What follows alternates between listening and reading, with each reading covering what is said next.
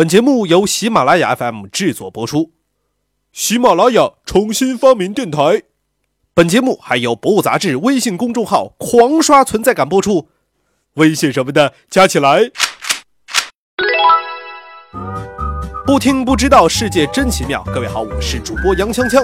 您现在收听的是由喜马拉雅 FM 和《博物杂志》联合制作播出的《博物杂志》。《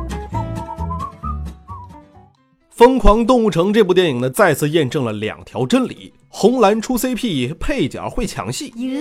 所谓的配角抢戏啊，说的自然是片中的树懒哥 Flash，一个微笑呢就秒杀全场，还让观众得了观影后的综合症，说话都要自动延时，不好，强出播已中毒。还有就是，更是要无比憧憬的，也过一过树懒那慢悠悠的生活。其实，在咱们国内啊，如果说去过北京动物园、上海动物园和广州长隆野生动物世界，能够看到以标准姿态吊挂着的树懒。不过呢，当他们转过脑袋的时候，你会发现怎么跟电影里的 Flash 长得不一样呢？其实，几乎所有的动物园里啊，饲养的都是这些萌度稍逊的二指树懒，而疯狂动物城里的树懒呢是三指树懒。两者的主要区别在于呢。二指树懒的每个前肢只有两个爪子，脸上呢没有条纹，看起来更像狗脸而不像人脸。这个头呢也略微大一些。虽然说他们都是中南美雨林里的老乡，但是这哥俩饮食习惯完全不一样。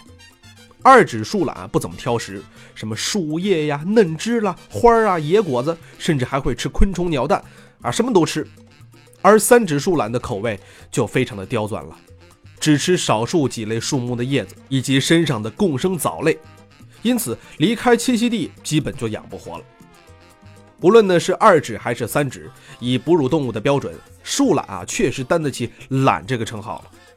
二指树懒和三指树懒每天至少一半的时间都在睡大觉，剩下的时间呢就慢悠悠的吃饭发呆。而在地面上呢，三指树懒的爬行极为缓慢。一个小时不超过二百四十米。树懒这种慢生活是一种有效的生存策略，它的新陈代谢速率只有其他同体型的哺乳动物的百分之四十至百分之五十左右，能量消耗很少，所以呢，光吃营养很少的树叶就可以生活。而树懒的身体结构呢，也为倒吊生活做了特殊的优化，它们的肺、肝、胃等内脏器官都通过纤维组织。粘在了肋骨上，倒吊的时候啊，可以避免内脏的下垂以及互相的压迫。树懒四肢的骨骼还有肌腱结构，能让它们牢牢地倒挂在树枝上，就算肌肉放松的时候，也能保持一种锁定的状态，可以说不费一点力气。在树懒死了以后呢，它们的尸体啊还会继续倒挂东南枝，直到被雨林里各种吃烂肉的昆虫、还有真菌以及细菌分解掉为止。但是树懒这套奇葩功夫啊，也是有罩门的，那就是一辈子只能做慢动作。这在树上倒着呢无所谓，可是他们差不多每个星期呢要爬下树，到地面上去解个大手。这个时候啊，是他们最危险的时候。如果要说谁的生活态度像树懒的话，那还得数澳大利亚的树袋熊啊，也叫考拉。考拉的动作呢倒是要比树懒快，可是他们每天花在睡上的时间足足有二十个小时。但也是因为考拉呢选择了桉树叶这种营养极低的食物，让他们没有足够的能量去跑啊跳啊什么的。每天睡那么长时间，一来是为了节能，二来呢是为了静静的消化他们吃的叶子。为了省能量，考拉不仅牺牲了时间，甚至还牺牲了智商。在同等类型的哺乳动物当中啊，考拉的平均大脑的重量是最低的，只占体重的百分之零点二五。相比之下，猴子的脑重占体重的比例呢是百分之一点五，猫呢是百分之一，就连蠢萌的兔子也有百分之零点五。正所谓细思极恐啊，睡这么多也是有代价的。疯狂动物城里的树懒呢叫闪电，是反差萌，而另一个叫懒的家伙啊，懒猴就是真的静若蜗牛，快如闪电了。亚洲热带森林里的它们，白天呢是呼呼呼睡大觉。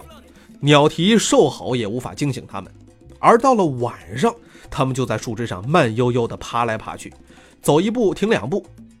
曾经啊，有人做过观察，发现懒猴挪动一步的话，需要十二秒的时间。可是懒猴毕竟是吃肉的，除了野果和嫩芽，它们的食谱上还有大量的昆虫、蜥蜴、鸟蛋，因此在捕食的瞬间，它们会从慢放状态转换为快放状态，迅速用手捕捉猎物。好了，今天的博物杂志呢就跟大家分享到这儿了。想了解更多精彩内容，可以关注博物杂志的官方微博、微信。我们下期再见。